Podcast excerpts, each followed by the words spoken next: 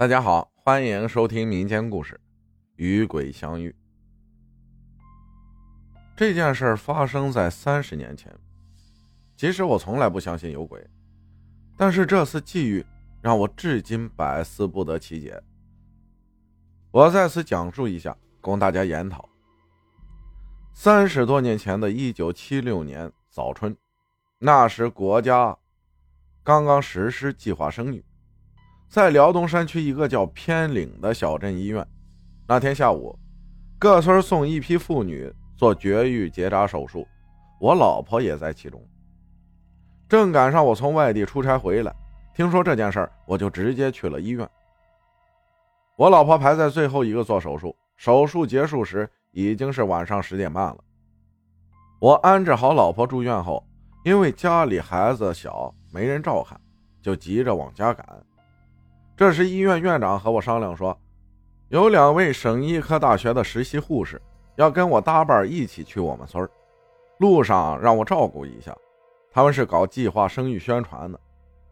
我当时也没多想，就满口应承了下来，因为有两个人作伴说话也省得寂寞。可是，一见面我就后悔了，因为这两位都是弱不禁风的小姑娘，从镇医院到我家得走二十里山路，翻一座大山。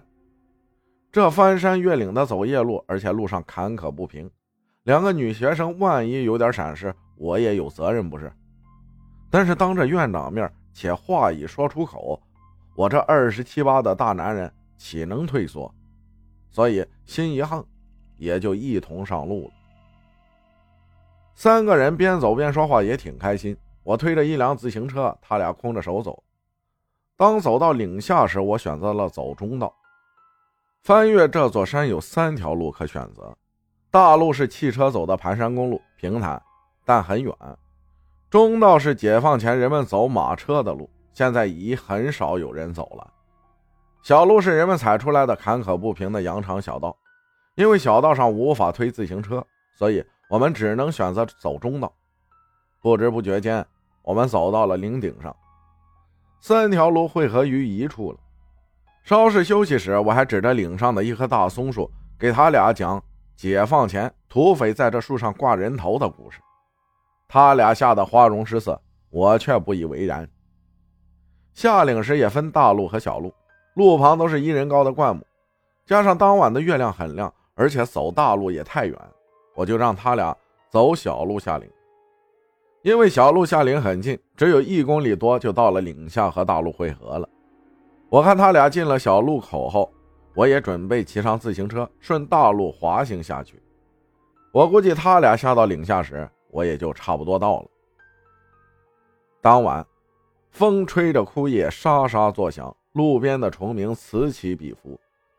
我自小在山里生活，倒是习惯了这些环境。当我跨上自行车滑行不到十来米时，路边一个人形黑影突然朝着我凄厉的尖叫一声。当时我头发根都竖起来了，那时的第一印象是遇到劫匪了。幸亏我心理素质特好，我立即松开车闸，全神贯注地控制平衡，让自行车顺着盘山道飞速地下滑。我想这劫匪一定追不上我。这时，听到身后的声音一直跟随我下岭来了。为了保持自行车在这盘山路上不出意外，我根本不能回头看。只能全神贯注地掌控车子的平衡。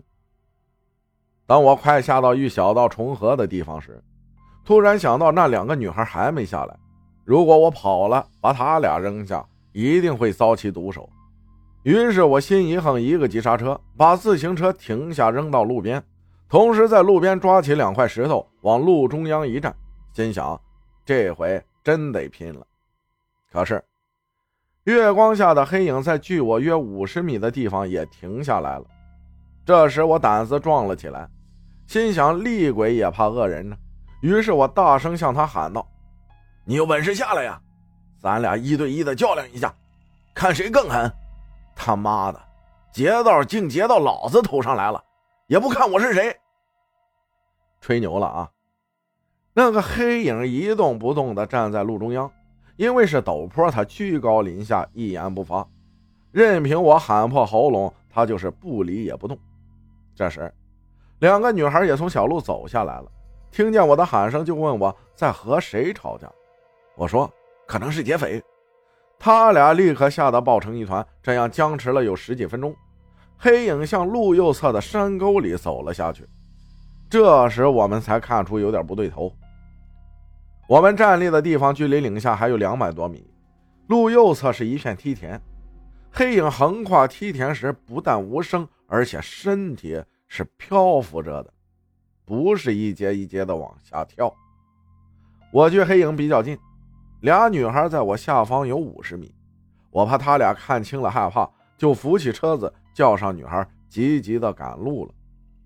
后来啊，我再次遇到两位女孩时，他俩说，当时也都看清楚了，只是都没敢说出来，都怕吓住别人而影响赶路。